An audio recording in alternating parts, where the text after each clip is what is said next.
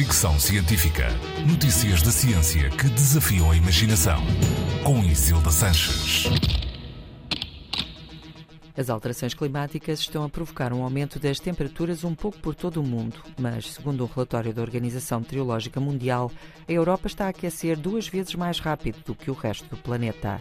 O relatório chama-se Estado do Clima na Europa e foca-se em 2021, com dados sobre o aumento de temperatura, ondas de calor em mar e terra, eventos climáticos extremos, mudanças nos padrões de precipitação e diminuição de neve e do gelo.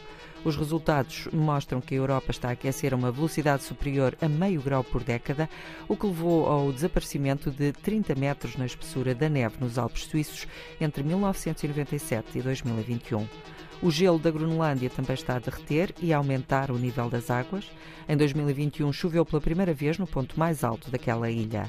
Em 2021, os eventos climáticos extremos também provocaram danos graves em território europeu, afetando meio milhão de pessoas e provocando milhões de euros de prejuízos económicos. Apesar disto, o relatório nota pontos positivos no território europeu, como a diminuição dos gases de efeito estufa em 30% entre 1990 e 2020. Uma eficaz cooperação entre países e uma boa rede de serviços médicos também jogam a favor da União Europeia neste contexto de alterações climáticas. A previsão é que as temperaturas na Europa continuem a subir a um ritmo acima da média, com a precipitação a aumentar nas zonas geladas do norte da Europa. Aumentarão também os episódios de chuva extrema e cheias.